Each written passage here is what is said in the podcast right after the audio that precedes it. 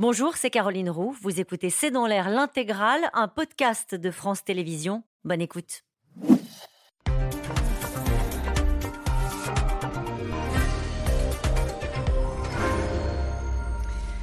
Bonsoir à toutes et à tous. C'est un 14 juillet bien singulier que s'apprête à vivre le pays. Dans une centaine de communes de France, les festivités ont été annulées de peur de voir repartir les violences. Pour la première fois, le RAID, le GIGN, la BRI, les drones, les véhicules blindés seront mobilisés aujourd'hui et demain. Dans ces conditions, le président ne prendra pas la parole. Lui qui avait pourtant promis aux Français de faire une sorte de bilan des 100 jours de l'apaisement après la très chahutée réforme des retraites, va donc se laisser quelques jours, le temps sans doute de voir si le calme est revenu de manière durable et d'affiner peut-être son message aux Français. En Conseil des ministres aujourd'hui, il a eu une pensée pour les ministres, les équipes qui ne savent toujours pas s'il va y avoir un remaniement et les a appelés à rester concentré. 14 juillet, la crainte de l'étincelle. C'est le titre de cette émission. Avec nous pour en parler ce soir, Christophe Barbier. Euh, vous êtes éditorialiste politique et conseiller éditorial du journal Franc-Tireur. Avec nous ce soir, Louis Ossalter. Vous êtes journaliste politique à l'hebdomadaire Marianne, à la une du numéro qui sort aujourd'hui. Émeute, pourquoi c'est arrivé près de chez vous. Nous reviendrons d'ailleurs dans un instant euh, euh, sur la carte de France des émeutes. Alix Bouillaguet, vous êtes éditorialiste politique à France Télévisions. Enfin, Jérôme Fourquet, vous êtes directeur du pôle opinion et stratégie d'entreprise de l'Institut de sondage IFOP. Citons votre analyse publiée euh, dans Le Point cette semaine. Je parlais des cartes, hein, c'est ça dont nous allons parler ce soir sur les émeutes avec notamment une comparaison détaillée entre les violences de 2005 et celles de 2023. Bonsoir à tous les quatre. Bonsoir. Merci de participer à ce C'est dans l'air en direct. je disais 14 juillet bien singulier euh, on a l'impression que l'exécutif retient son souffle.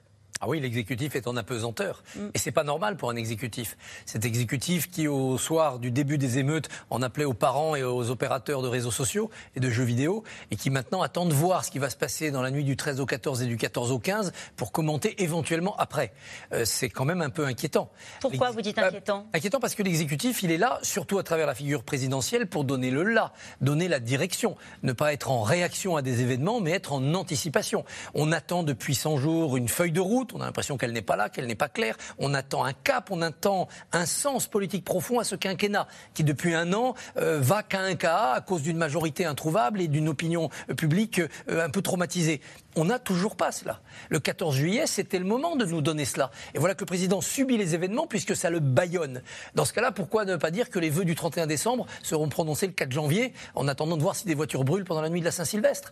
Euh, C'est un président qui ne sait et plus après, comment prendre pardon, mais et après?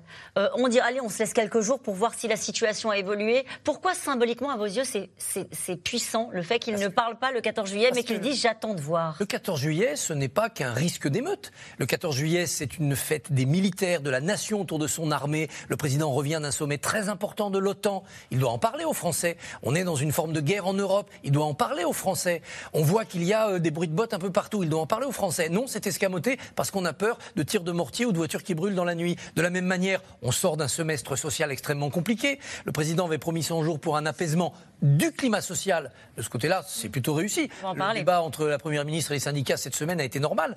Bah, il fallait qu'il tire les leçons pour les Français de cette réforme des retraites si durement accouchée. Et non, parce qu'on a peur de voitures brûlées, cette parole est, est ajournée s'inédier. Et puis enfin, on attendait éventuellement un mouvement gouvernemental. Et là encore, on a l'impression que quelques gamins dans les banlieues tiennent le sort du gouvernement dans leurs mains. Vous avez posé tous les enjeux de l'émission de ce soir. Je vous remercie, Christophe Barbier. Euh, avec vous, euh, Jérôme Fourquet, sur le symbole que peut représenter le 14 juillet et ce que je disais, les moyens, les effectifs qui sont déployés. Logiquement, c'est on est à la, veille des vacances, il y a un côté très festif. Là, euh, on a bien compris qu'il y a certaines communes, une centaine de communes qui ont annulé leurs festivités.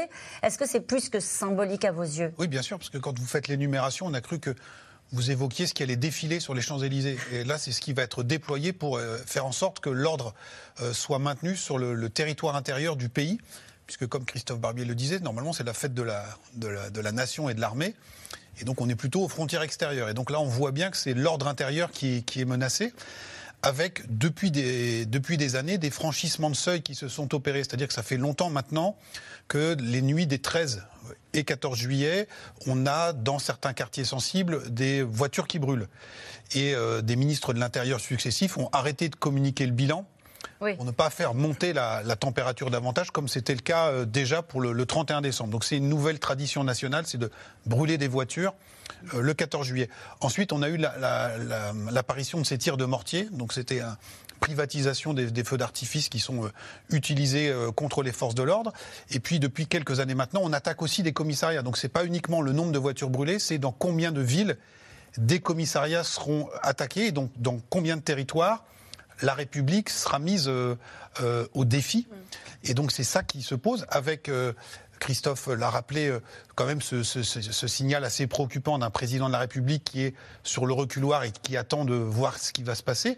Et puis des maires, donc c'est la République par le bas, qui dans leurs communes respectives, eux prennent directement les devants en disant nous on annule les festivités parce que on a encore euh, les, les, carcasses fumantes des voitures ou nos mairies, nos médiathèques euh, euh, dans le paysage de nos villes. Et puis, on n'est pas forcément sûr que nous ayons les moyens suffisants en termes de force de l'ordre pour amener l'ordre. Donc c'est quand même très très préoccupant en termes de message subliminal ou implicite qui est envoyé aux Français en disant on n'est pas sûr d'avoir la capacité de maintenir l'ordre sur une date qui normalement est une date euh, où la nation se rassemble, euh, où on fait la fête tous ensemble, et un moment, comme on le dit, de communion nationale. Et donc on n'est pas du tout là-dedans. Euh, juste de mémoire d'observateur, on, a déjà vu un 14 juillet avec cette humeur-là, cette ambiance-là, si on remonte... Rappelez-vous 2016, le 14 juillet était joyeux et le soir on a appris qu'il y avait des dizaines de morts à Nice pour un attentat. On a connu des 14 juillet plus traumatiques Alors, celui-là. On a eu Ça n'est pas comparable, mais il faut le relativiser. Le 14 juillet 2019, oui. donc on est après les Gilets jaunes, et donc il y a le défilé officiel sur les Champs-Élysées le matin. À 15h, euh, Black Bloc et Gilets jaunes. Et le soir, euh, des supporters de l'équipe d'Algérie qui, euh, de nouveau, euh, investissent les Champs-Élysées, donc le même jour. Donc c'est quand même une date qui cristallise parfois euh, des violences avec les attentats. Là, pour le coup, c'est difficile à, prévoir naturellement, et comme vous le rappeliez avec les Gilets jaunes.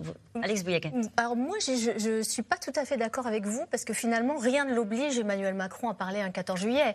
contrairement à ses prédécesseurs qui parlaient systématiquement un 14 juillet, lui, en six ans, il n'a parlé que deux fois. En 2020, à la fin du premier confinement, et l'année dernière, après euh, son échec, on peut le dire comme ça, aux législatives où il avait une majorité euh, euh, relative. Donc d'une part, rien ne l'oblige. D'autre part, il s'adapte aussi à l'actualité. Qu'est-ce qu'on penserait si un président de la République, demain matin, en appelait à l'autorité de l'État, l'ordre, la sécurité, et le soir même, euh, c'est une nouvelle flambée de violence dans les rues. Euh, que dirait l'opposition? L'opposition aurait beau jeu dire bah, attendez, regardez, il y a une absence totale d'autorité au sommet de l'État. Le président vient de parler, et regardez ce qui se passe, personne n'écoute, tout le monde, euh, voilà, le, passe outre. Et puis la troisième raison, qui peut-être dans ce temps où souvent tout va vite, on souvient Nicolas Sarkozy, parfois action-réaction, il se passe une actu, tout de suite on réagit, on fait une loi, et on l'a souvent reproché au, au, au ministre ou au président président, et eh bien là, euh, oui, définitivement mettre des horloges. Il se dit, eh bien, euh, moi j'ai besoin de mm. comprendre ce qui se passe. Alors oui, ça peut être inquiétant de se dire qu'il n'a toujours pas eu euh, l'enseignement de ce qui s'est passé, mais quand, quand, il a expliqué à Vilnius qu'il ne voulait pas avoir d'enseignement mécanique ni trop rapide, je trouve que c'est plutôt louable pour le coup de la part d'un président de la République de prendre un petit peu plus de temps. Alors, ce qui a été dit, peut-être, mais vous êtes d'accord avec ça, c'est qu'il prend plus de temps, sauf que c'est le 14 juillet. Vous, à vos yeux, ça n'est pas, ça n'est pas une date euh, qui l'oblige à prendre la parole. S'il le fait le 17, les Français vont pas dire, bah dis donc, t'as raté le rendez-vous, quoi. Non, parce que finalement, ce n'est pas quelque chose qu'il a institué comme une adresse traditionnelle aux Français, et, et donc c'est pas très surprenant. Et en plus, il avait dit autour du 14 juillet, donc il ne se dédie même pas. Oui, au Alors, il y a quand même un petit détail d'audimat, c'est que plus on s'avance dans l'été, moins forcément il y aura de Français euh, attentifs euh, à sa parole.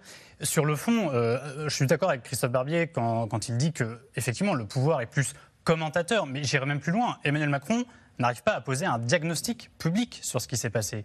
Parce que quand il dit, euh, après les émeutes, on va prendre le temps de voir euh, les ressorts profonds de cette crise. Euh, pardon, mais il y a beaucoup de ressorts profonds de cette crise qui sont documentés depuis longtemps. on va en parler. Alors, pardonnez-moi, je, vous, coupe parce que sur les leçons de la crise, et on va s'appuyer sur, les cartes et sur le travail notamment de Jérôme Fourquet, mais sur le moment politique dans lequel nous sommes, euh, le fait qu'ils se disent.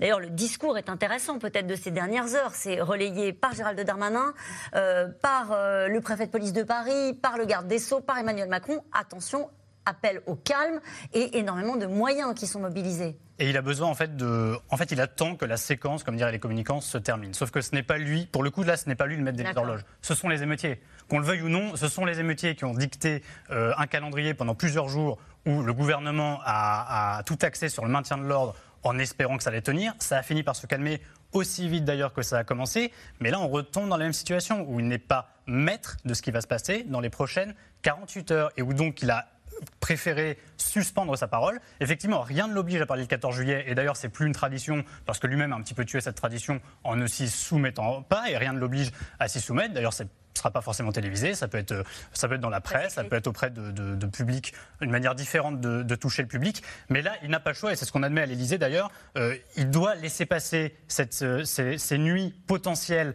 d'agitation et d'émeute, parce qu'il sera difficile pour lui de se présenter demain devant les Français si c'était toute la nuit de la mm. case des émeutes et des Son calendrier international n'a rien à voir dans tout ça ah, quand même un petit peu. Quand même la venue du Premier ministre euh, indien, le, sommet, de l'OTAN à Vilnius. Oui, bien sûr. Alors, ça, c'est une constante. Il doit toujours jongler. Puis la guerre en Ukraine qui lui occupe euh, euh, certaines heures de, de, ses journées.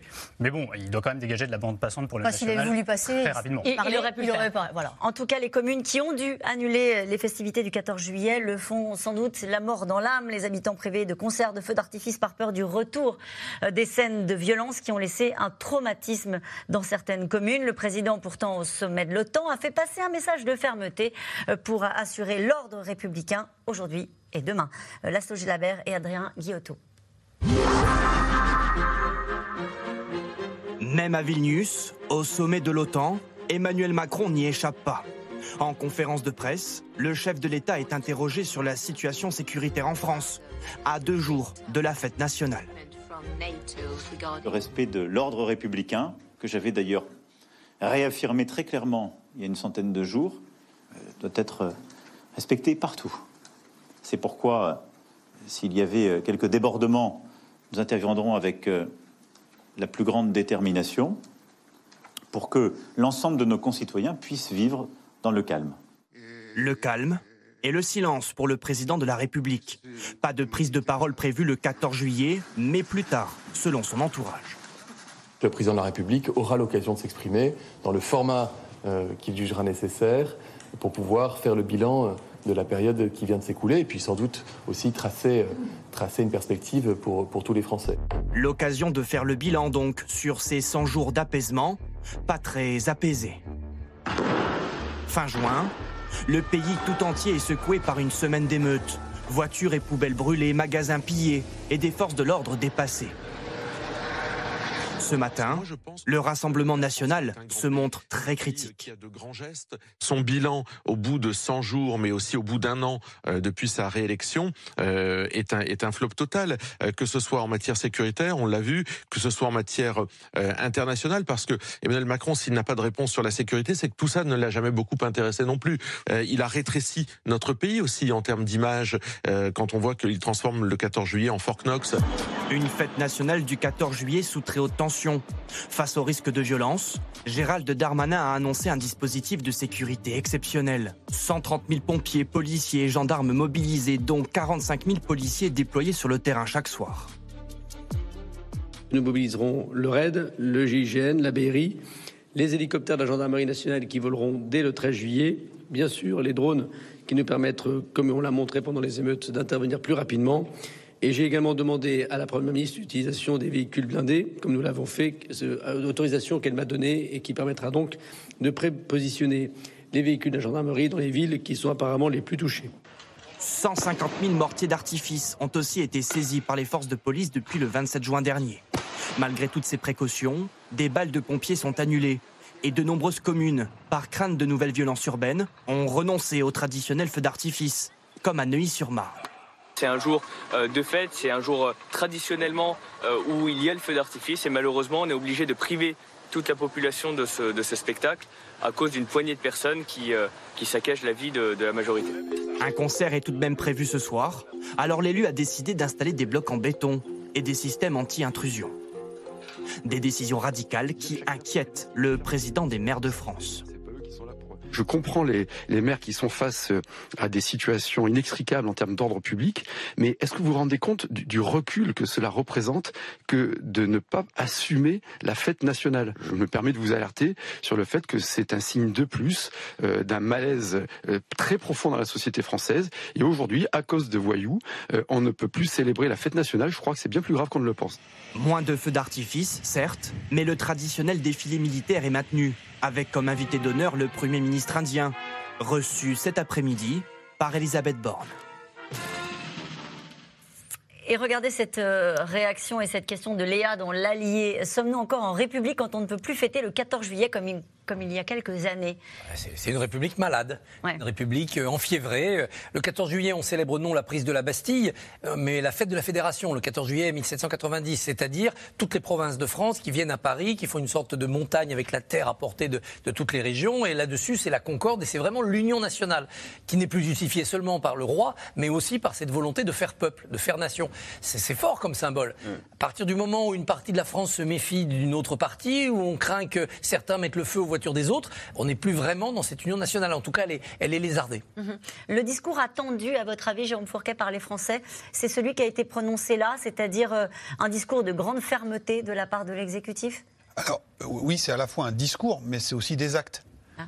C'est-à-dire que derrière, euh, notamment en termes de sanctions pénales, qu'il s'agisse des Français ou des maires, vous, on a, vous avez passé la, oui. le maire de, de Neuilly-Plaisance, qui lui appelle à des sanctions exemplaires pour un certain nombre de, fauteurs de troubles. Sur euh, une précédente intervention, il a indiqué qu'il y avait un, un, jeune mineur de sa commune qui avait été euh, attrapé alors qu'il mettait le, feu à la médiathèque de, de Neuilly-Plaisance et qui est euh, ressorti libre parce que âgé de 13 ans. Et donc ça, cette situation-là, elle est euh, incompréhensible. Et je pense qu'aujourd'hui, euh, il y a un hiatus grandissant entre les discours et les actes. Et donc on n'en est plus maintenant au discours. Il faut bien sûr un discours, notamment dans ces moments euh, très solennels, mais les Français... Bah, les actes, c'est les blindés, c'est les 45 000 oui, oui, mais, effectifs qui sont... Mais là, on est... On, 130 000 sur voilà, on sort les Canadaires, mais tout ça pour éviter que le feu ne reprenne euh, sur cette date bien précise, mais ce que les Français attendent majoritairement, c'est que euh, des solutions de fond soient apportées pour que euh, durablement on ne soit plus euh, confronté à cela.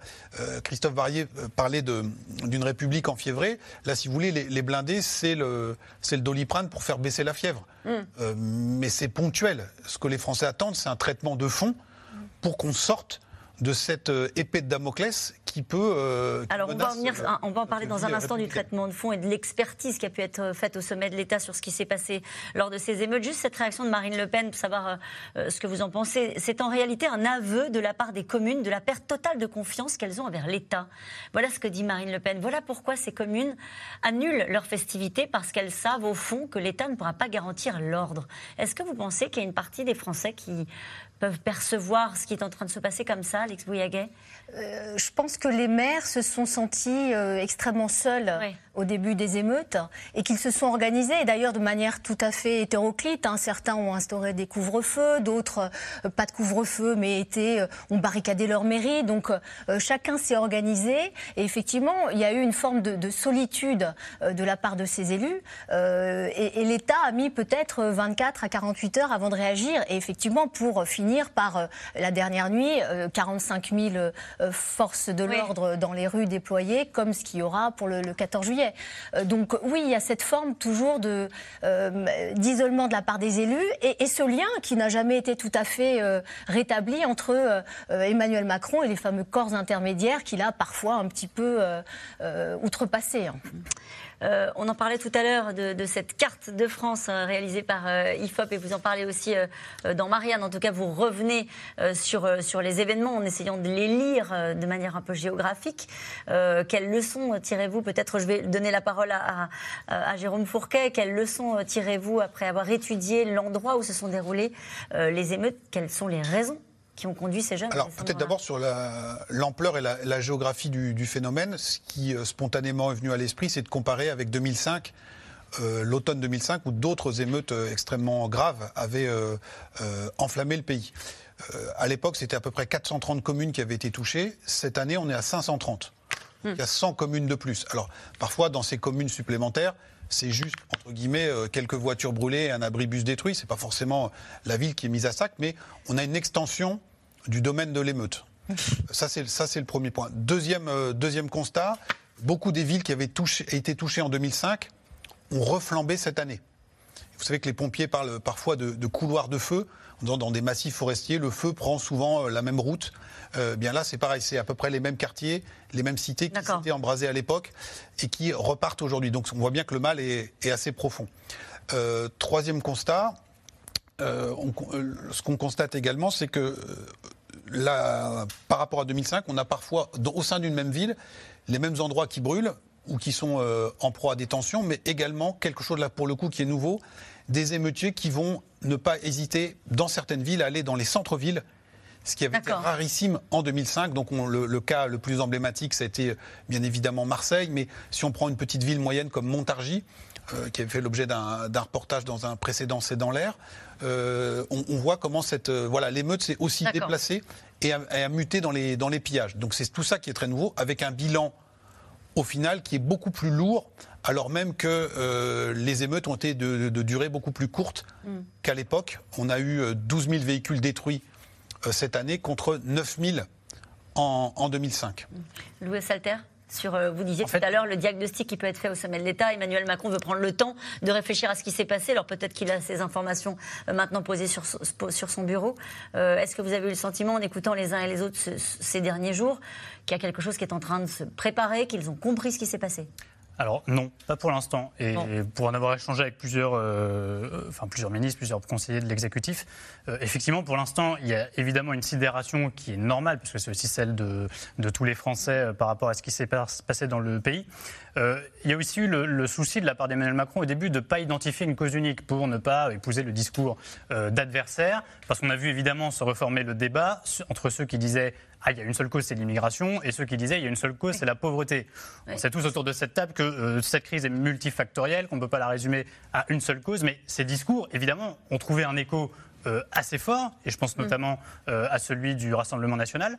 Et Emmanuel Macron a voulu euh, se démarquer en n'étant pas là-dessus. Mais en creux, du coup, on ne sait pas, on ne sait toujours pas quel diagnostic mm. il met quel mot il met dessus. Quand Marine Le Pen parle d'ensauvagement, et sa force, c'est qu'elle n'en parle pas depuis les émeutes, elle en parle depuis plusieurs années, quand elle parle d'ensauvagement et que les images viennent la servir comme elle n'aurait peut-être jamais imaginé qu'elle qu l'aurait servi, Emmanuel Macron, en face, n'a pas mis de mots là-dessus. Alors, il avait employé le terme de décivilisation il y a quelques oui. semaines. Effectivement, là, on peut faire le lien entre l'utilisation de cette sémantique et ce qui s'est passé. Il n'en parlait pas pour parler de la situation des banlieues. Et puis, c'est une situation Autant il a connu une, une, situation presque insurrectionnelle avec les Gilets jaunes, euh, mais là, ce qui s'est passé là, il n'a pas encore connu ça au pouvoir. Et pourtant, il en a connu ouais. des crises. Et ce ne sont pas du tout les mêmes ressorts que les Gilets Pourquoi nous nous interrogeons sur ce sujet? Parce que euh, s'il prend la parole dans les prochains jours, est-ce que c'est sur ce sujet qu'il est attendu, euh, à vos yeux, en priorité? L'objectif des 100 jours de l'apaisement, c'était de dire bon, bah voilà, il va falloir qu'on se projette maintenant sur la fin du quinquennat. À votre avis, Christophe Barbier, il est attendu par les Français sur la lecture de cette flambée de violence? Sur euh, un cap, sur euh, les deux Le diagnostic et, le, et, et, les remèdes quand même. On attend de lui ouais. des solutions. Ce qui était frappant, c'est de voir un État, un pouvoir un peu dans le désarroi pour plusieurs raisons. D'abord, je le disais tout à l'heure, cette flambée imprévue d'émeutes, mm. à partir d'une tragédie quand même, hein, de la mort de, de Naël, euh, a donné l'impression par un appel aux parents et aux opérateurs de réseaux sociaux que l'État n'avait plus de moyens. L'ordre sur le terrain est compliqué à rendre parce qu'on craint toujours la bavure, la bavure supplémentaire. Ouais. Euh, derrière, on se rend compte que ce sont beaucoup de mineurs et des mineurs parfois très jeunes, donc la réponse judiciaire est inadaptée puisqu'on ne peut pas les, les mettre en prison. Donc on a l'impression que toutes les, tous les niveaux possibles euh, de riposte de l'État ou de réponse de l'État ne fonctionne plus. Alors évidemment, on peut faire du très long terme, euh, le, le, contrôle de la population dans certains quartiers, comment on fait bouger des populations, l'école, bien mmh. entendu. Mais tout ça, c'est des réponses à très long terme. Et ça se termine par une loi d'urgence pour reconstruire vite les biens publics dégradés, c'est-à-dire faire payer aux contribuables qui n'ont rien fait les dégâts de ceux qui semblent échapper à la justice. Donc vous voyez comment l'opinion peut mal réagir à cet état de fait. Et pourtant, bien sûr, il faut, il faut reconstruire. Mais on est en effet dans un scénario qui semble accréditer une décivilisation. Quand on brûle ses écoles, quand on brûle la médiathèque de sa ville, est-ce qu'on est dans un processus de, de, de civilisation? Non, c'est plutôt l'inverse. C'est pour ça que, euh, oui, il y a eu forcément une sidération euh, euh, par rapport à ces ces émeutes du côté de l'Élysée, mais beaucoup de, proches d'Emmanuel Macron, parce que je pense qu'Emmanuel Macron lui-même doit, doit, le dire, qu'il a eu cette intuition. Oui, il a parlé de décivilisation, mm. d'une violence grandissante. Sur les conseils de Jérôme Fourquet. D'une violence. Laurent, Jérôme Fourquet, ce qui revient, Jérôme Vous avez eu du nez, d'une violence grandissante euh, dans le pays. En creux, il commence quand même à nous donner quelques éléments de réponse sur ce qu'il pourrait annoncer. Alors, il faut prendre le négatif. Qu'est-ce qu'il nous a dit mercredi à Vilnius? Il nous dit, déjà, euh, c'est pas un sous-investissement en matière de politique de la ville. On a doublé, quadruplé, quintuplé, je ne me souviens plus exactement des chiffres. Euh, donc en clair, euh, tous ceux qui disent Jean-Louis Borloo, revenez, revenez avec votre plan, vos 19 engagements, l'appel de Grigny, tout le monde d'accord, visiblement ce qu'il dit... Et des moyens Et des moyens, plus d'argent, il dit c'est pas ça. Deuxième indice, il nous dit pas de sous-investissement non plus en matière de police, en matière de mmh. magistrats. Donc une fois qu'on a enlevé tout ça, il reste quoi? Il reste, euh, alors là encore des petits indices, mais enfin je voudrais pas faire son discours à, sa place. Allez-y, euh, peut-être Sur la famille, j'ai l'impression qu'il a beaucoup, enfin très envie euh, de responsabiliser les parents, de remettre la famille, l'éducation au, cœur de la famille. Après, ça se traduira comment? Ça, je ne sais pas. Vous, Salter?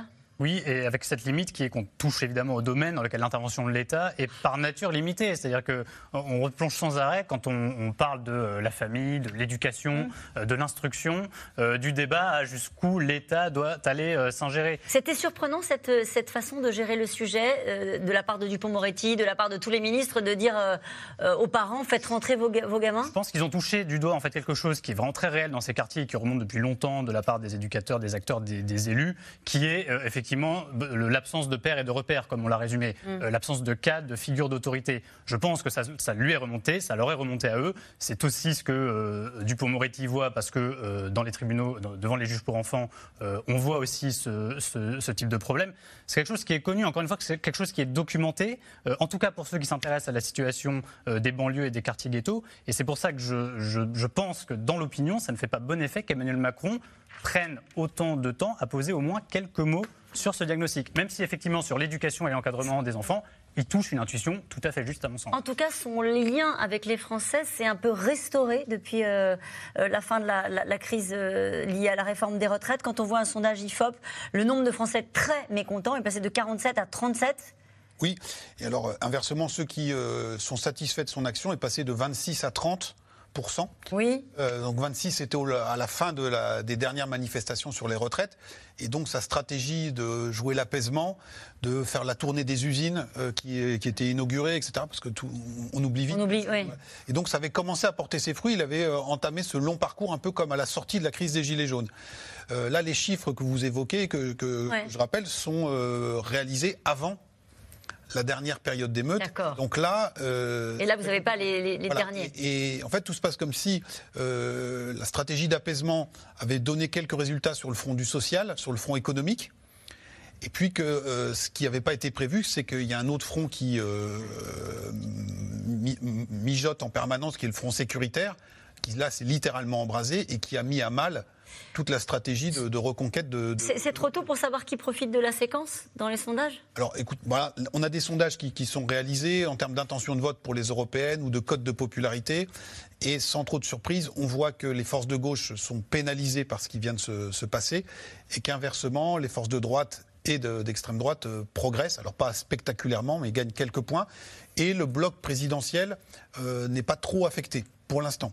Hein, mais donc il y a plutôt un déplacement de la, gauche vers la droite avec euh, une certaine stabilité du, pôle présidentiel. Maintenant, il y a quand même cette expectative de beaucoup de Français sur que, que va dire le président et est-ce que on va euh, avoir des réponses concrètes? On, ne peut peut-être pas lui demander de régler. Il y a quand même la, question d'un accord qui a été passé avec les Républicains. Sur on va en parler. De 3000 places de prison, donc supplémentaires supplémentaire en termes de symbole. Oui. Quand même un message à. et, ça, on va en parler parce qu'on va parler des LR euh, dans un instant d'une interview accordée euh, par euh, Laurent Wauquiez qui lui aussi parle d'une espèce d'entente, d'union sacrée de l'ensemble de la classe politique sur, des, sur certains sujets. On va revenir sur, sur cette proposition. Je, je, me tourne vers vous, Christophe Barbier. C'est vrai qu'on dit on attend la parole présidentielle, qu'il tire les leçons de ce qui s'est passé mais c'est quand même un, sujet qui n'est pas né avec le quinquennat d'Emmanuel Macron et dont on sait, et, tout à l'heure Alice Bouyega le rappelait, que ça a engagé énormément de, moyens euh, depuis des années, d'enthousiasme, une partie des acteurs politiques locaux qui essaie de faire des choses. Euh, comment répondre à cette question-là, alors même qu'on voulait faire le bilan de la réforme des retraites? Vous voyez, l'exercice n'est pas Ah facile. oui. L'exercice n'est pas simple. Mais 83, on a la marche des beurs, partie de la banlieue lyonnaise vers Paris. Il y a une réponse politique du président Mitterrand. C'est une culture de l'antiracisme, les potes, SOS Racisme, etc. Il y a une réponse politique avec le droit à la différence venant de la gauche. Qu'on en pense quoi que ce soit, il y a une réponse présidentielle. 2003, après la crise du 21 avril, le mal-être, Jacques Chirac, avec Jean-Louis Borloo, fait une réponse 20 ans après par le bâti. C'est l'Agence nationale de D'accord. rénovation urbaine, beaucoup de moyens et un changement physique de ces quartiers difficiles. 20 ans après, 2023, on a cette crise, on attend la réponse présidentielle. On l'a déjà la réponse. C'est l'ordre, l'ordre, Oui. l'ordre. Ça, c'est la réponse d'urgence. Quand il y a le feu, on envoie les pompiers. Ou, ou- ou l'aspirine qu'évoquait tout à l'heure Jérôme. Mais il faut un traitement de fond. Est-ce que c'est un traitement où on va s'occuper des populations? C'est-à-dire un vrai effort de mixité, casser les ghettos, casser les communautarismes? C'est la, serait la suite de ce que Macron avait mis en avant dans sa lutte contre le séparatisme. Est-ce que c'est une réponse qui est simplement de, de repli? Une partie de la droite et de l'extrême droite le propose. Euh, Les émeutiers, leur place est en prison ou à l'étranger. S'ils sont étrangers, on les renvoie chez eux. Est-ce que c'est une réponse, la gauche est là-dessus, beaucoup plus lente et longue, c'est-à-dire par l'éducation Ou est-ce que c'est une réponse par la famille, Ouais. sachant que la famille, ça pose le problème de l'immixtion du, du pouvoir euh, politique, ça pose aussi le, le problème de, du- du- de la conception d'un modèle familial. Hmm. Comment on impose un modèle familial d'autorité euh, euh, patriarcale dans une société qui, de tous les côtés, du bobo parisien jusqu'à Ouais. la famille issue de l'immigration, n'est pas dans ce modèle Mais malgré tout, je parlais de l'ordre. Quand on voit la réaction, alors c'est le préfet de police de Paris, allez-vous me dire, Laurent Nunez, qui dit notre pays est confronté à une crise d'autorité. On sent bien que depuis le début de ces, de ces événements, de ces émeutes, la réponse du gouvernement euh, est, est monolithique sur ce sujet de l'autorité. Ah, bien sûr, ça c'est l'incontournable. C'est le, le régalien, c'est le minimum. C'est nécessaire, mais c'est insuffisant. D'accord. Et l'autorité est limitée, parce qu'on voit bien que l'exercice de la force, le monopole légitime de la violence qu'a la, la démocratie, c'est compliqué quand vous avez des gamins de 12 ans qui courent plus vite que les CRS casqués et sur lesquels on ne va pas tirer à balles réelles. Donc comment on fait? Comment on fait? Pour l'instant, on, on- on contient, on laisse brûler parce que les assurances font le travail. La société a de plus en plus de mal à accepter cela. Dans l'analyse que vous avez faite pour le point, euh, Jérôme Fourquet, sur la géographie et les causes des violences euh, récentes, on a parlé de la géographie tout à l'heure. Euh, un mot sur les causes. On a entendu parler de la pauvreté, on a entendu parler de l'immigration. Qu'en avez-vous conclu? Bah que, effectivement, c'était pas monocausal et que les, différents facteurs se- s'entremêlaient. Quand vous faites euh, une analyse géographique euh, un peu objective, vous vous rendez compte que c'est quand même les quartiers les plus défavorisés qui se sont, euh, qui se sont distingués par ces, par ces émeutes. Il y a un lien également avec l'immigration. On le voit, c'est dans des quartiers où cette population est très, très importante. Alors pourquoi? Parce qu'il y a une identification de- d'une partie de cette jeunesse au jeune Naël. Hein, C'est-à-dire, il a notre âge, euh, il a le même prénom que nous, il a la même trajectoire, il a le même rapport avec la police.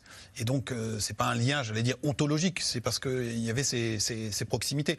Euh, on pointe aussi, nous, de notre côté, euh, un phénomène qu'on n'a pas encore abordé, c'est l'enquistement de la délinquance dans ces quartiers, qui fait que vous avez partout aujourd'hui des noyaux de 30, 40, 50 euh, petits ou grands moyens délinquants, très jeunes, qui sont prêts euh, à faire euh, le coup de feu contre les forces de l'ordre, euh, qui sont impliqués dans le trafic. Et donc là, vous avez une espèce d'armée de réserve qui est mobilisable, euh, euh, j'allais dire, immédiatement. Le, ministre de l'Intérieur avait annoncé un certain nombre de chiffres euh, au- de bilan au lendemain des, des- des émeutes en disant sur les 3500 interpellés, 60% étaient inconnus de nos services.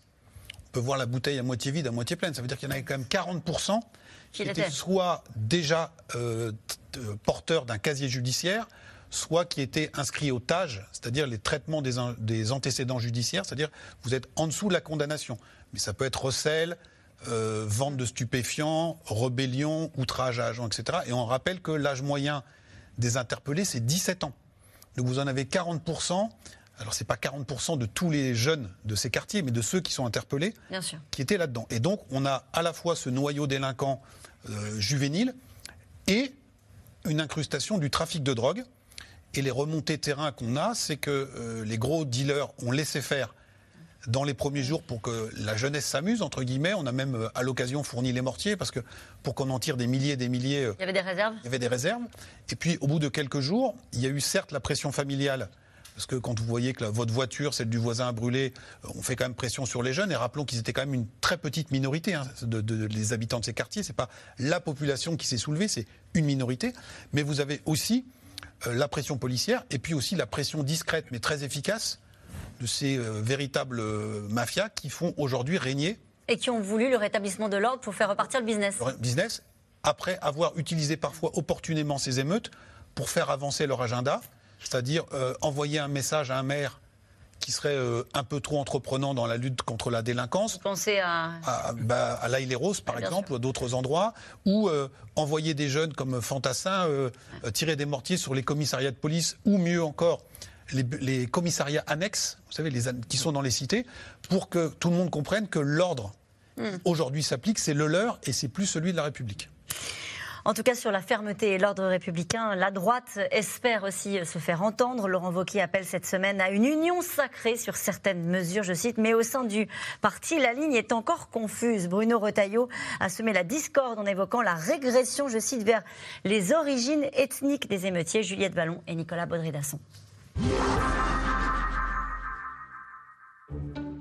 C'est une petite phrase qui n'est pas passée inaperçue, y compris dans sa propre famille. Le 5 juillet dernier, une semaine après le début des émeutes, le patron des Républicains au Sénat, Bruno Retailleau, n'hésite pas à faire le lien entre violence en banlieue et immigration. Il explicite au passage le fond de sa pensée. Certes, ce sont des Français, mais ce sont des Français par leur identité. Et malheureusement, pour la deuxième, la troisième génération, il y a comme une sorte de régression vers les origines, vers les origines ethniques. Et vous voyez bien quand elles sont lointaines. C'est ça qui doit nous questionner. Des propos jugés intolérables par de nombreux élus de gauche qui dénoncent un racisme décomplexé. L'élu de Vendée assume, mais le choix des mots choque jusque dans son propre camp. Aurélien Pradier, député LR du Lot, prend publiquement ses distances lors d'une interview au Monde hier. Je n'accepte pas les propos de Bruno Retailleau sur la régression ethnique pour évoquer les émeutiers. Le goût du politiquement incorrect, l'apparente intellectualisation des mots de la société ne peuvent pas justifier de dévoyer nos valeurs fondamentales. Une ligne rouge franchie. Et voilà que le poison de la division ressurgit à droite. Pourtant, il y a moins d'un mois, c'est bien pour se reconstruire, se ressouder, que les républicains se réunissaient au cirque d'hiver.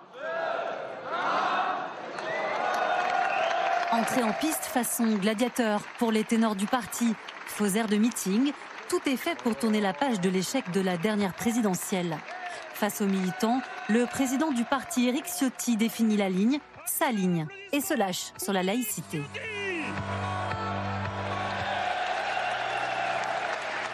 Nous nous opposerons fermement au diktat de l'islamisme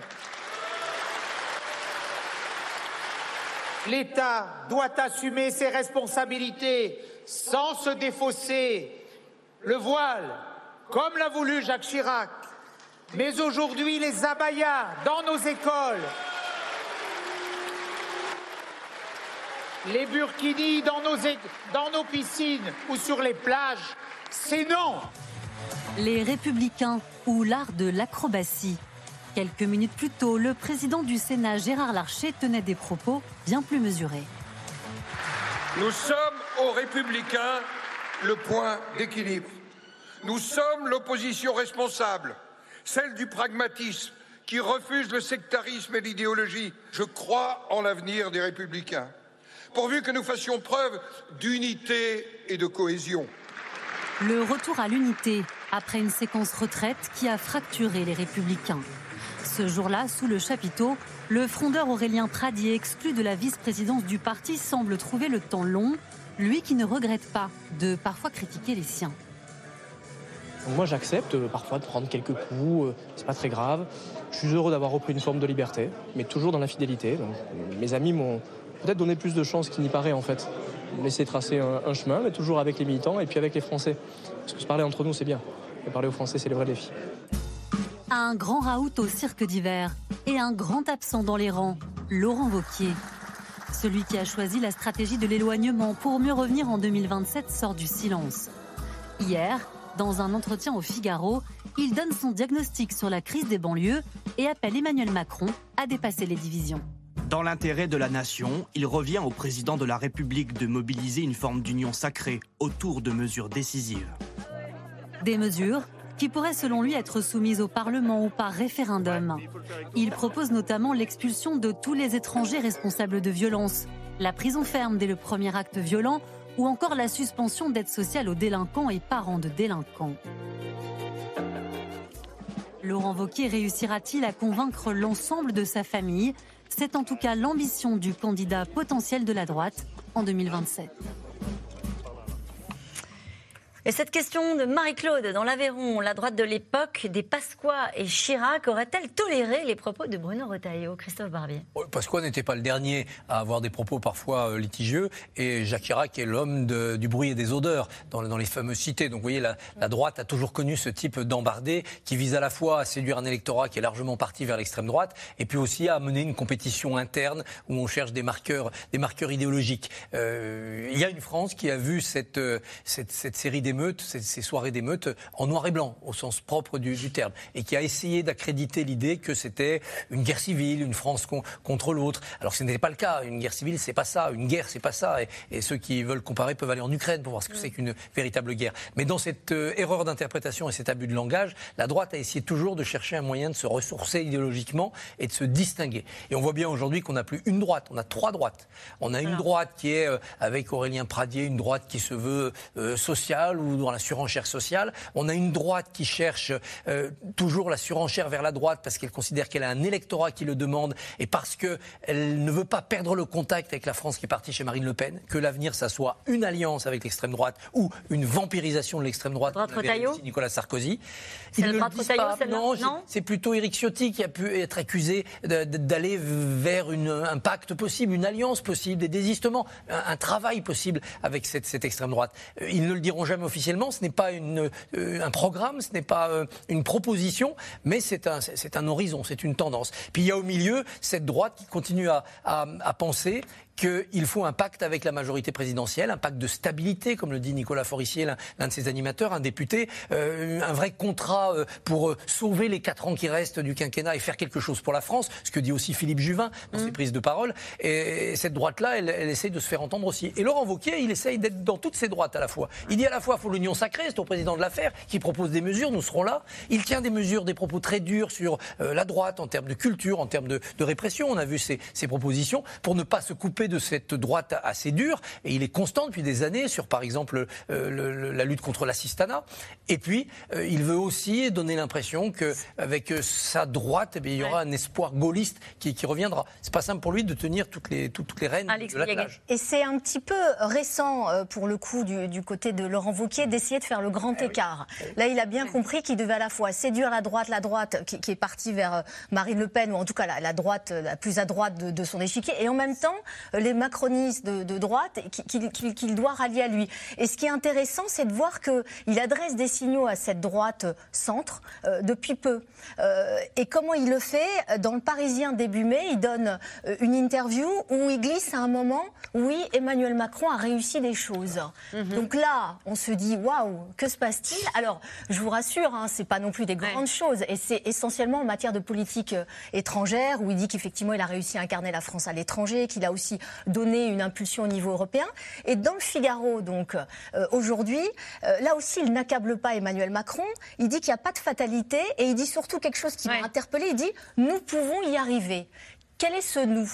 Est-ce que c'est effectivement Emmanuel Macron mm. Est-ce que c'est Laurent Wauquiez 2027 En tout cas, il y va mezzo voce et, clairement, il se présidentialise. Le, nous, ça peut pas être l'idée d'une droite qui retrouverait la Macronie. Et... Oui, mais alors il est quand même très, très prudent. Il dit union sacrée, mesures nécessaires qu'on peut faire ensemble. En revanche, pas de coalition, pas de contrat. Donc c'est quelques mesures, et c'est les mesures dont il parle, hein, l'expulsion des étrangers dès la première violence, le choc carcéral au premier Inscrire dans la loi les peines minimal. Ça, ça, plairait pas trop aux magistrats, euh, avec privation de, liberté dès le premier acte de violence aux personnes, euh, prison ferme systématique dès la première atteinte à, l'intégrité physique. Ça, c'est pas l'union sacrée, c'est un diktat. Hein. Quand on dit on fait l'union sacrée avec vous, mais vous prenez, vous prenez la liste de ce qu'on veut faire et vous signez en bas, c'est quand même un propos un peu contradictoire. Si on se replonge après 2005, quand on voit les propositions qui sont faites aujourd'hui, la façon dont Bruno Retailleau, par exemple, a, tiré les leçons de ce qui s'est passé, est-ce qu'on est à peu près dans le même étiage ou est-ce qu'il y a une droitisation des solutions de la société? Peut-être avec vous, Jérôme Fourquet. Alors, il faut rappeler que sur le plan politique, 2005 a préparé 2007 et la, victoire de, Nicolas Sarkozy, qui était euh, à l'époque euh, ministre de l'Intérieur. Et rétrospectivement, euh, ces émeutes n'ont pas été pour rien dans euh, son ascension au pouvoir. Sauf qu'à l'époque, la droite n'était pas dans l'État dans lequel elle est aujourd'hui. Et il avait articulé ce discours sécuritaire avec le travailler plus pour gagner plus. Euh, un peu à la façon d'un Aurélien Pradier. Euh, moi, j'ai souvent coutume de dire qu'on fait la stratégie de ses moyens. C'est-à-dire que la droite peut euh, ambitionner plein de choses. Aujourd'hui, sa candidate à la présidentielle a fait 4,7% des voix. Mmh. Ils ont 65 députés quand ils en avaient 320. sous, Nicolas Sarkozy. Et ce qui se joue aujourd'hui, c'est leur, survie. Sur la droitisation de l'opinion sur ces questions, on la voit en partie parce qu'il y a un effet de réitération. Je vous ai dit tout à l'heure, c'est les mêmes quartiers qui brûlent. On a franchi des seuils. Euh, le niveau de violence est, encore plus fort. Et donc, beaucoup de Français se disent mais il, faut qu'on ait des mesures qui soient beaucoup plus drastiques que ça. On a posé une, question récemment justement sur cette question de la, privation des allocations familiales aux familles de, mineurs multirécidivistes.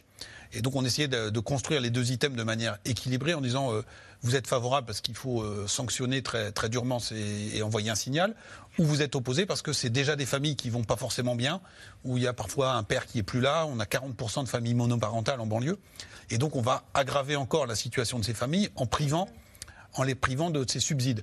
Posé comme ça, vous avez deux tiers des Français qui vous disent il faut sanctionner. Donc là, on voit bien qu'il y a une demande forte mm. qui s'est sans doute accrue, ce à quoi euh, Emmanuel Macron s'efforce de répondre, je pense, en partie. Hmm. Euh, sur la réponse qui pourrait être celle d'Emmanuel Macron, il a dans, sa carte, euh, dans son, sur son bureau, des cartes à jouer, celle du remaniement. Euh, est-ce que, déjà, est-ce que ça peut peser dans la réponse à apporter à ce qui s'est passé On parle de Gérald Darmanin qui fait campagne, il paraît, activement en coulisses pour, pour Matignon. Déjà, est-ce que c'est le cas? Est-ce que ça peut faire partie de la réponse? Ou est-ce que Elisabeth Borne a gagné un bon pour rester, à, votre avis, Louis bah, En fait, il y a ce paradoxe qu'elle elle, elle a peut-être gagner un bon pour rester à cause ou grâce aux émeutes. Je ne sais pas comment le formuler. Parce que s'il y a un remaniement juste après une phase d'émeute, sous réserve de ce qui peut se passer lors du week-end du 14 juillet, bah, en fait, l'opinion publique peut tentée de lier les deux. En tout cas, ceux qui auront euh, suivi le fait qu'il y a un remaniement, c'est-à-dire pas tout le monde en contexte de euh, congé estival. Euh, mais si on lit les deux, bah, ça voudrait dire que la réponse aux émeutes, c'est un remaniement du gouvernement. Donc non seulement ce sera jugé plutôt à côté de la plaque euh, par rapport aux enjeux. Ça dépend si on met le ministre de l'Intérieur, il y aura un message. La seule, la seule, le seul paramètre, effectivement, c'est celui-là. C'est si vous envoyez un discours de fermeté et de droitisation assumé, en nommant Gérald Darmanin le visage de la réponse et du maintien de l'ordre euh, pendant ces émeutes. Mais en même temps, lier les deux, ça voudrait dire que, bah, en fait, euh, les quelques milliers d'émeutiers ont eu la peau du gouvernement euh, parce que la réponse politique aux émeutes, c'est le changement de gouvernement. Alors même, je le rappelle, que ce remaniement était en germe depuis des semaines, qu'on en parle dans le microcosme depuis bien longtemps, qu'on ne sait même pas encore si et quand il aura lieu. Voilà. ceci étant dit, je pense que la réponse parce que les ministres, il y a peu de ministres qui incarnent, qu'il y a peu de ministres politiques, il y a peu de ministres qui ont du poids et qui en plus ont vraiment les leviers sur leur administration pour réellement agir et délivrer les, actes dont parlait Jérôme Fourquet. Je pense que ce ne sera pas une question de personne, ce sera d'abord une, question de discours, de mots que pose le président là-dessus et des initiatives qu'il prend et qu'il impulse beaucoup plus une question de qui va remplacer. Vous dites que ça ne changera rien. Mettre euh, Gérald Darmanin à la place d'Elisabeth Borne, ça ne change rien. ça ne change rien arithmétiquement. C'est-à-dire qu'il n'y aura pas de majorité absolue d'un seul coup pour la Macronie à l'Assemblée, parce qu'il ouais. Darmanin. Et si euh, une poignée de députés LR le, suivent vers la majorité parce qu'il arrive à Matignon, une poignée de macronistes de gauche quitteront la majorité ou, ou, seront plus réticents. Par ailleurs, ça donne aux Français le sentiment que certes, l'ordre républicain, la sécurité deviennent une priorité, mais enfin il y a aussi le pouvoir d'achat. L'inflation n'est pas terminée, il y a la crise économique, il y a le désendettement, il va y avoir des chantiers fiscaux. Euh, dans un contexte européen qui ne va pas être simple, vous donnez l'impression de négliger ces sujets-là. Donc il n'y a pas de, il n'y a pas d'automaticité. Euh, Gérald Darmanin n'a pas été mauvais dans cette crise. Éric Dupont-Moretti a plutôt été très bon dans la gestion de cette, de cette euh, période d'émeute, mais ça ne fait pas d'eux des premiers ministres qui pourraient avoir des majorités. Hmm. Pour avoir d'un seul coup les LR plus la gauche de la Macronie qui s'unissent autour d'un président, hmm. d'un premier ministre, il faudrait nommer Mendes France ou De Gaulle, mais ils sont plus vraiment disponibles. C'est les seuls qui pourraient faire l'union, l'union nationale, cette union sacrée qu'appelle Laurent Vauquier. Il n'y a plus personne pour ça. En tout cas, euh, il fait sans doute partie de la liste de ceux qui pourraient quitter le gouvernement. Papendia, ministre de l'Éducation nationale, a fait la une de l'actualité cette semaine. Sa charge contre le groupe Bolloré en plein conflit social du JDD depuis l'annonce euh, de l'arrivée à la tête du titre d'un journaliste conservateur a été diversement appréciée au sommet de l'État. Léo Demirjian et Michel Bouilly. C'est un journal en grève depuis trois semaines. À l'origine du mouvement, la nomination de Geoffroy Lejeune comme directeur de la rédaction du journal du dimanche. l'hebdomadaire dominical détenu par Vincent Bolloré. Geoffroy Lejeune, ancien patron du magazine d'extrême droite Valeurs Actuelles, fait l'unanimité contre lui dans la rédaction. Geoffroy Lejeune euh, a parfaitement le, droit d'être directeur d'un journal. Euh, nous, on ne dit pas que, les journaux d'extrême droite n'ont pas le droit d'exister. Le, problème, c'est que là, il, s'empare d'un journal existant, un journal qui a une histoire, qui a des valeurs, euh, qui a une ligne. Euh, et de ce fait, il va, il, va bouleverser ça. et il va tuer le, journal du dimanche. Le journal du dimanche, tel qu'on le connaît, n'existera plus. Une grève soutenue par le ministre de l'Éducation nationale, qui charge par la même occasion l'Empire Bolloré. Euh, je comprends bien qu'ils ne veulent pas entrer euh, dans euh, la, galaxie des publications ou des médias contrôlés par un personnage qui est manifestement très proche de l'extrême droite la plus radicale. Écoutez, quand vous regardez CNews, quand vous regardez ce qui est devenu européen, mmh. quand vous regardez cet ensemble-là, la conclusion s'impose. Euh, CNews, c'est très clairement l'extrême droite.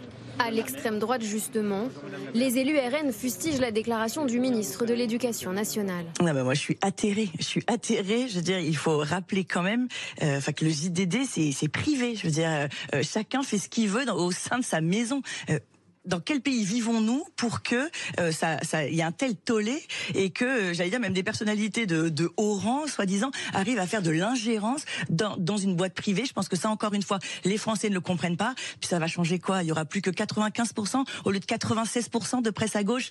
Éric Zemmour, longtemps tête d'affiche de l'antenne de CNews, fustige lui aussi le ministre Papendiaï. Quand il s'agit de diversité d'opinion, il retrouve son rôle de ministre de l'endoctrinement national et rêve de censure. Mardi, la polémique enfle et gagne les rangs de l'Assemblée nationale.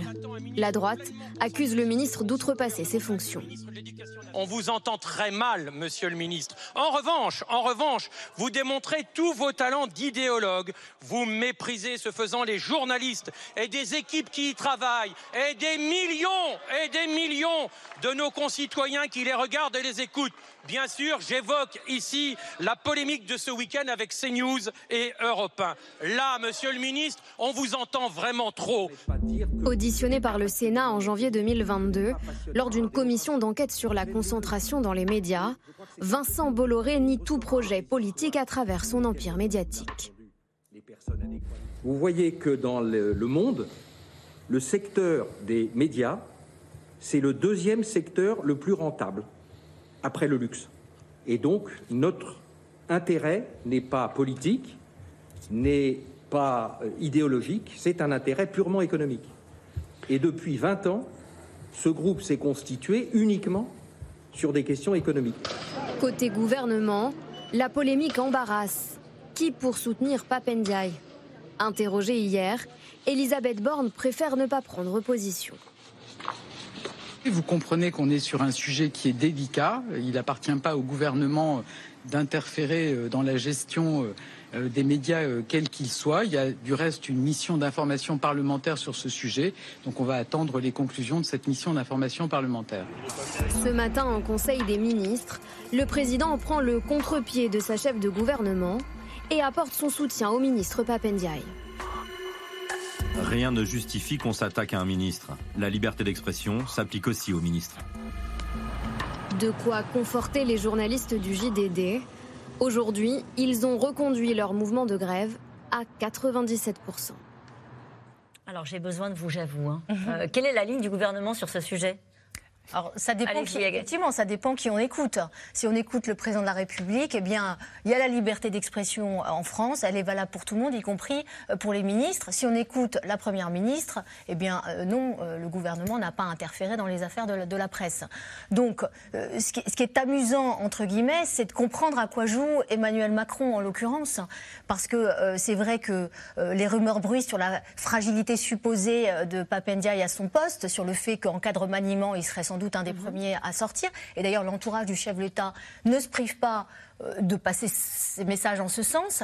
Et ce matin, on entend quoi? Eh bien, le chef de l'État qui, vole au secours d'un ministre qui est quand même à moitié sur le départ. Mhm. Euh, je pense qu'il y a une part de psychologie euh, de la part, et peut-être de petites jouissances personnelles de la part d'Emmanuel Macron, qui aime bien continuer à, finalement euh, tenir euh, les gens, sentir que tout le monde est un petit peu à sa merci, un peu dans l'effroi. D'ailleurs, c'est ce qu'il a dit au Conseil des ministres. Il a dit lisez pas, je sais que la période est désagréable, mais.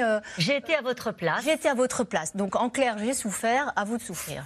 C'est une période désagréable pour les ministres, on peut juste préciser, parce qu'ils ne savent pas pour certains s'ils doivent faire leur carton.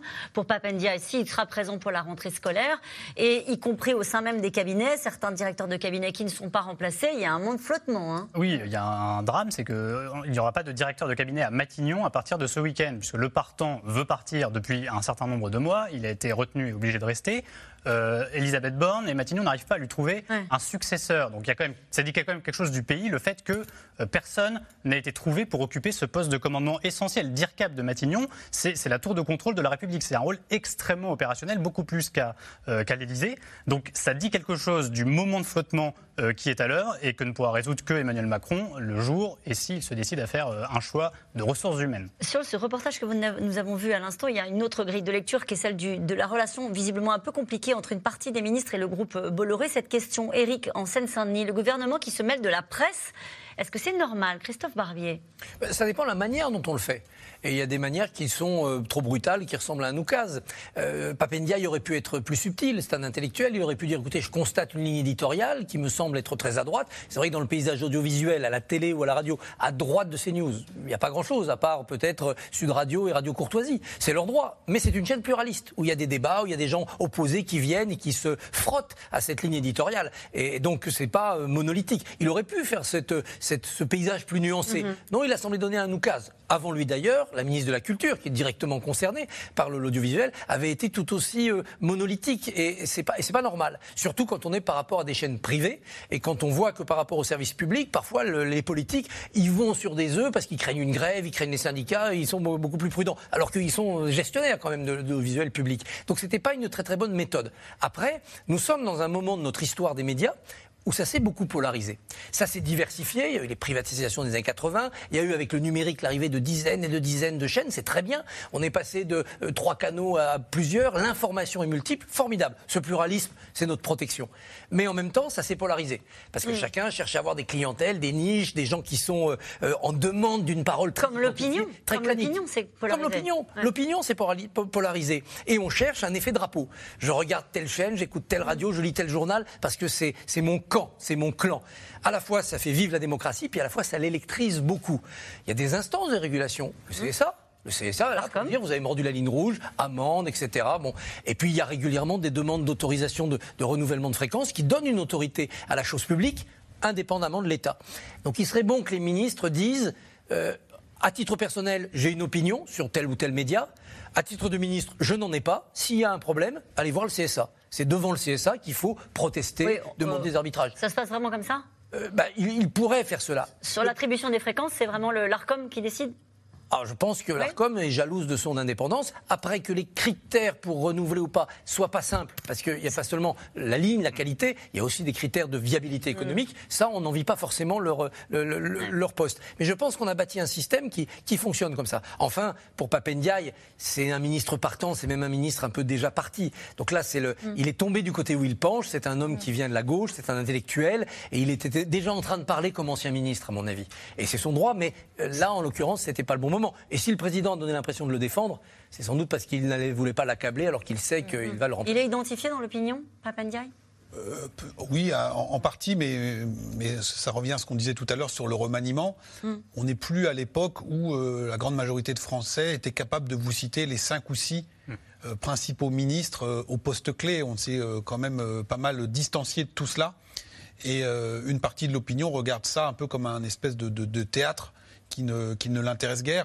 Euh, ces, Français sont en partie détournés de la, du théâtre politique, mais également aussi des médias qui euh, le portent, ce, théâtre-là. Et donc, vous voyez que ça, ça n'émeut pas grand monde. Euh, ce qui se passe aujourd'hui au, JDD. Hmm. Et nous revenons maintenant à vos questions. Merci d'avoir écouté C'est dans l'air. Comme vous le savez, vous pouvez désormais écouter l'intégrale, mais aussi l'invité ou vos questions à nos experts. Tous ces podcasts sont disponibles gratuitement sur toutes les plateformes de streaming audio. Et pour le replay vidéo, c'est sur France.tv, bien évidemment. À bientôt.